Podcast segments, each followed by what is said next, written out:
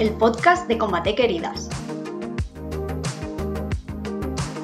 Hola, bienvenidos al podcast Combate Queridas, un espacio donde ayudamos a los profesionales sanitarios dándoles información útil sobre el cuidado de las heridas. Soy Eva Cano, Advanced Wound Care Training Customer Manager de Iberia Italia y hoy tendremos con nosotros al Dr. Pardo, con el que aprovecharemos para hablar sobre temas relacionados con los cuidados de la laparotomía abdominal en el operatorio inmediato. El doctor Pardo es cirujano general y del aparato digestivo de la unidad, en la unidad hepatobiliopancreática del Hospital Germán Trías y Pujol y profesor asociado en la Universidad Autónoma de Barcelona. Bienvenido, doctor Pardo, ¿cómo está? Hola, buenas tardes, Eva. Gracias. Bien, bien. Gracias por la introducción. Me alegro. Pues le agradezco muchísimo que esté con nosotros en el día de hoy para buscar un poco de luz sobre cómo minimizar los riesgos asociados a, por decirlo de otra manera, y en relación a esto, pensándolo un poco en frío, es algo que nos ha tocado de lleno con la llegada del COVID a nuestras vidas, ya que nos ha obligado a tomar conciencia de la importancia de llevar a cabo medidas sencillas de forma regular, como podría ser el lavado de manos, por ejemplo, de forma totalmente preventiva. Pero yo creo que esto es algo que se remonta a muchísimo más atrás. ¿No es así, doctor Pardo? Ah, sí, Eva, la verdad es que tienes toda la razón y además, fíjate cómo se mezclan se juntan dos temas eh, muy importantes en dos épocas completamente diferentes. ¿no? Eh, efectivamente, haces una referencia histórica que es real, que ya hace años, muchos años, eh, hace 200 años concretamente, en la época victoriana, ya entendimos que había que lavarse las manos para prevenir las infecciones de herida. Y a día de hoy, con el tema este tan, tan feo que nos ha tocado vivir con el coronavirus, también una de las medidas que tenemos más importantes para prevenir esa transmisión de enfermedad, esa transmisión de infección, es el lavado de manos. Esto no es nuevo, como decía, y, ya, bueno, pues eh, a famosos cirujanos históricos, ¿no? Como puede ser Semmelweis, como puede ser Lister, Halsted, ¿no? Todos estos grandes cirujanos, ya hace 200 años, en un breve periodo de corto, en esa época victoriana, en esos 15, 20 años, eh, de final del siglo XIX, ya consiguieron dar un vuelco, un cambio radical en el tema de las infecciones, demostrando únicamente con una buena, ah, con un buen lavado de manos y una buena asepsia del sitio de, quirófano, de cirugía, el sitio quirúrgico de la herida, pues era suficiente para disminuir de una manera abismal el, tema de las infecciones de, de herida. Cuéntame algún dato curioso sobre esta época. Va, seguro que te sabes. Sí, o no, no. Bueno, me la sé yo y, muchos cirujanos, o por lo menos a los que nos gusta un poco la historia de la medicina y la historia de la cirugía, sin duda, es, son datos que, debemos de conocer, ¿no? Como decía, la época victoriana, que es una época de un avance quirúrgico eh, muy rápido, eh, pues empieza con un tal Semmelweis, que era un, pues, un cirujano que vivía en Inglaterra y que veía que las, que, las embarazadas, la gente que daba a luz, se le moría, ¿no? Se morían nueve de cada diez, se morían y vio que eh, pues únicamente lavándose las manos podíamos disminuir la tasa de mortalidad em, en un porcentaje muy elevado.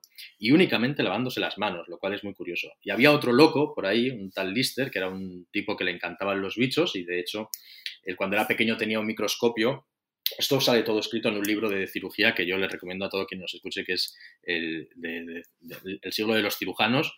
Y, en ese libro ya describe como Lister, que era un fanático ¿no? de, la, de, los bichos y del microscopio, pues al final hizo cirugía por diferentes presiones de la época, pero vio que, em, que algo estaba pasando en las heridas, que esto no venía por el aire, que algo pasaba más y decidió eh, irrigar esas heridas en fenol, ¿no? conseguir hacer una asepsia ah, de las heridas y con esto bajar de nuevo la tasa de infección de una manera radical. ¿no?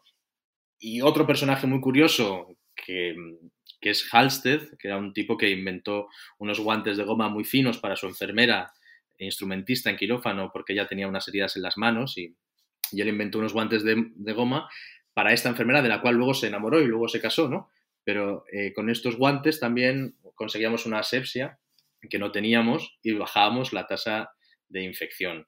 El problema es que a esta gente se le consideraba loca en aquella época porque no podían demostrar de una manera científica o de una manera médica que efectivamente podía haber algún bicho, alguna bacteria, algún microbio que contaminase estas heridas entonces aparece otro personaje muy curioso también y que seguramente ya han oído hablar de él, que es Pasteur. ¿no? Pasteur y Lister coincidieron en época, pero fue Pasteur el que consiguió demostrar esa teoría de Lister, consiguió ver al microscopio esos bichos de los que Lister hablaba, pero que no era capaz de ver.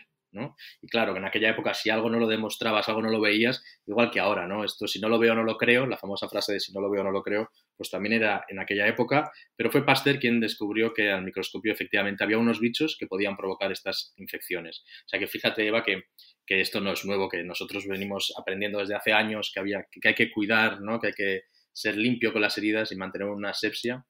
Pero, pero bueno, aún así, aún, habiendo pasado tantos años, eh, algo hemos aprendido, pero seguimos cometiendo errores, que duda cabe. Podemos hablar entonces de evolución, ¿no? Sí. Y en base a esta evolución, quiero hacerte una pregunta, ¿no? Es que no lo puedo evitar. ¿Es real que ha disminuido la tasa de infección del sitio quirúrgico en la cirugía abdominal? Ah, a ver, eh, sí que ha disminuido algo la tasa de infección, esto no se puede evitar porque hemos aprendido y hemos mejorado, pero no hemos conseguido lo que queremos, que es no tener infección abdominal, infección en la herida quirúrgica porque además una infección quirúrgica implica muchísimas cosas en cuanto a calidad de vida del paciente, por las complicaciones posteriores que puede tener, ¿no? como el tema de la ventración, la evisceración, o y, además implica una cantidad de costes hospitalarios que si se pueden evitar, pues mejor evitarlos. ¿no? Pero bueno, em, ha habido una disminución, pero no hemos conseguido esa, esa tasa cero, ¿no? Que, tan deseada que creo que es difícil de conseguir, pero por lo menos ir acercándonos a esa tasa cero. ¿no? Bueno, lo importante es tenerlo en mente por algo se empieza. ¿Y qué me dices sobre las cirugías mínimamente invasivas? Porque yo veo que cada vez las realizan más. ¿Se ha conseguido disminuir la tasa de infección con este modus operandi? Ah, sí, bueno, hemos conseguido disminuir la tasa de infección sin duda porque ya no hacemos, seguimos haciendo grandes laparotomías, grandes incisiones, pero es verdad que con la laparoscopia o con la cirugía robótica que nosotros hacemos, es verdad que ha bajado la tasa de infección, pero no deja de haber heridas en el, abdomen y esas heridas hay que cuidarlas. Es verdad que cuanto menos sea la, menos sea la, incisión, pues menos probable es que haya infección, pero eso no quiere decir que no haya. Sigue habiendo, la tasa ha bajado, pero sigue habiendo una tasa de, infección, claro está. Menciona el término incisión y menciona el término herida. Así que voy con otra pregunta, a ver si puedo conseguir que, que se moje un poco. En base a su experiencia, ¿cómo diría que hay que cerrar la pared abdominal? Bueno, en base a, mi experiencia y en base a la experiencia de, cirujanos que, han invertido su tiempo y, su conocimiento en, el cierre de pared abdominal. Como decía, hemos pasado de cerrar grandes incisiones a incisiones más pequeñas, pero el, mecanismo, o yo creo que debe ser el mismo. Antiguamente o hace unos años, esto evoluciona con el tiempo, igual que hemos visto que venimos de 200 años para aquí, esto evoluciona con el tiempo y hemos pasado de cerrar laparotomías, de cerrar incisiones con suturas reabsorbibles, con puntos sueltos, con un montón de suturas que han ido apareciendo y parece que lo último es ya eh, intentar cerrarlo con un monofilamento, una sutura continua de pequeño calibre.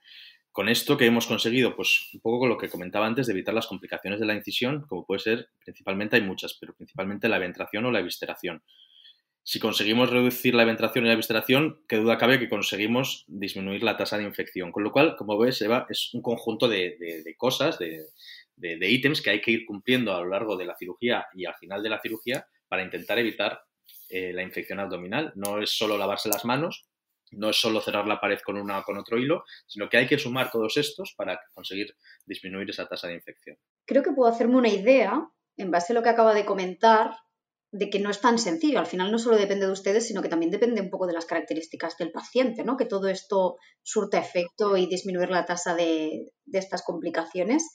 Pero hemos hablado un poco de lavarnos las manos, ponernos guantes. El tipo de cierre es importante.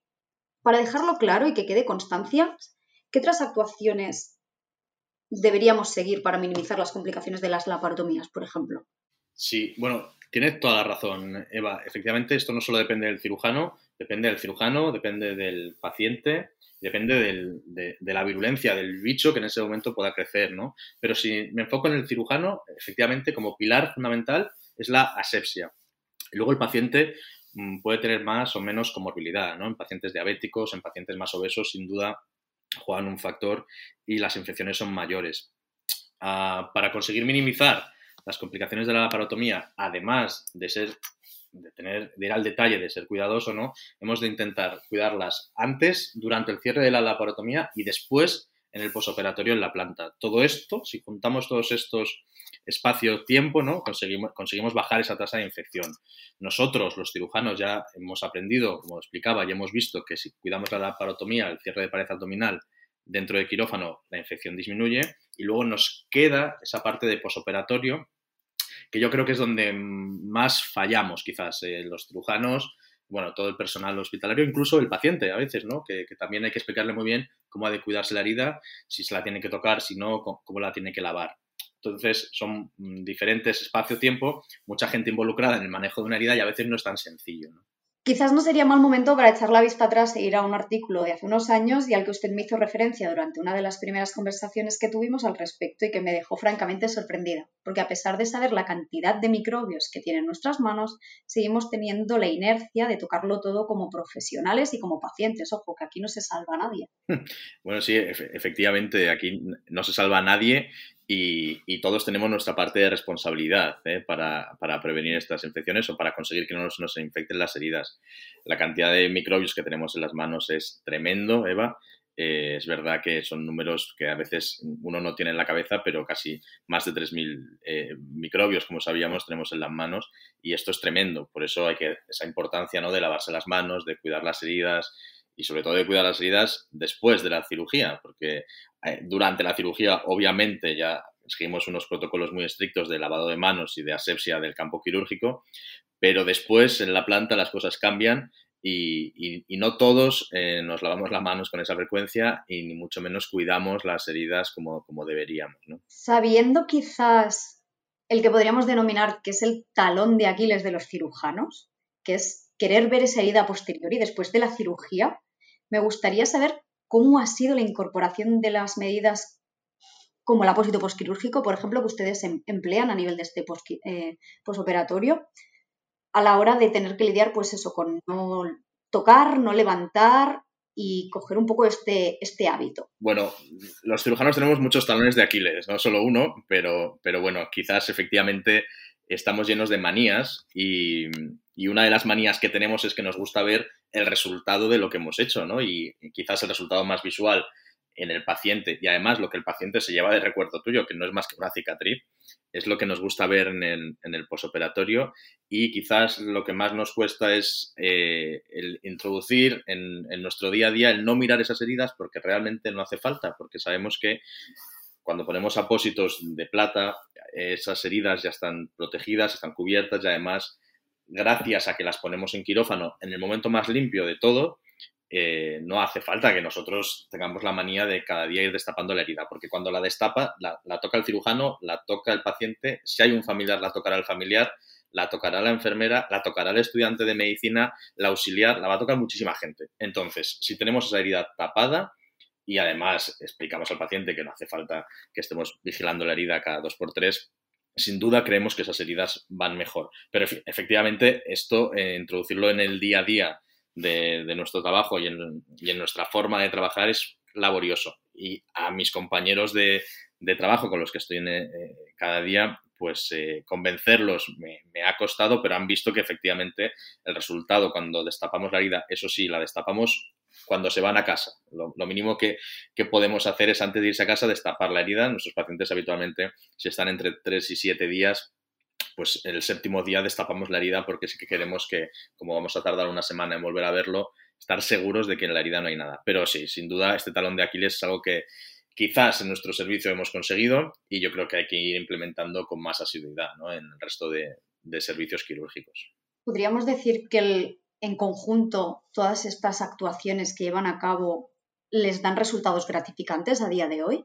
Eh, sí, eh, no, tengo un análisis estadístico hecho de todo esto, pero sí, efectivamente eh, dan resultados gratificantes en cuanto a que, sin duda, visualmente la herida tiene un aspecto fantástico porque está seca, no está húmeda, está en unas condiciones tal y como la dejamos cuando salimos de quirófano. Y además, para el trabajo de enfermería y para el paciente, la herida está impecable. Con lo cual, las enfermeras que están hartas de ver heridas y que saben mucho más que yo del cuidado posoperatorio de las heridas, ellas mismas me han dicho que el resultado incluso a ellas les ha sorprendido, pero que el resultado es muy bueno y que efectivamente a nivel visual ya veremos, esto hay que verlo más a largo plazo y con un número de pacientes más elevado, eh, si las infecciones de herida efectivamente eh, disminuyen o no, pero la lógica nos dice que sí, porque cuanto menos tocamos esa herida, pues la lógica nos dice que mm, más difícil que la, que la infectemos nosotros pero sí, sí, visualmente sin duda el resultado es evidente. Pues hasta aquí el podcast de hoy, doctor Pardo, muchísimas gracias, ha sido un placer compartir espacio, no sé cómo llamar bien bien a esto, tiempo con, con usted y nos vemos pronto. Gracias, gracias a ti, Eva, gracias. Combatec no comparte necesariamente las opiniones y contenidos aportados por personas externas a la compañía, aun cuando estas personas manifiesten dichos contenidos en eventos patrocinados por Combatec. Cualquier posible responsabilidad legal derivada de las opiniones y contenidos realizados por parte de personas externas a Combatec corresponderá a la persona que las realice. El presente documento de audio no debe ser tomado como una recomendación terapéutica ni puede sustituir o cambiar las indicaciones realizadas por un profesional de la salud.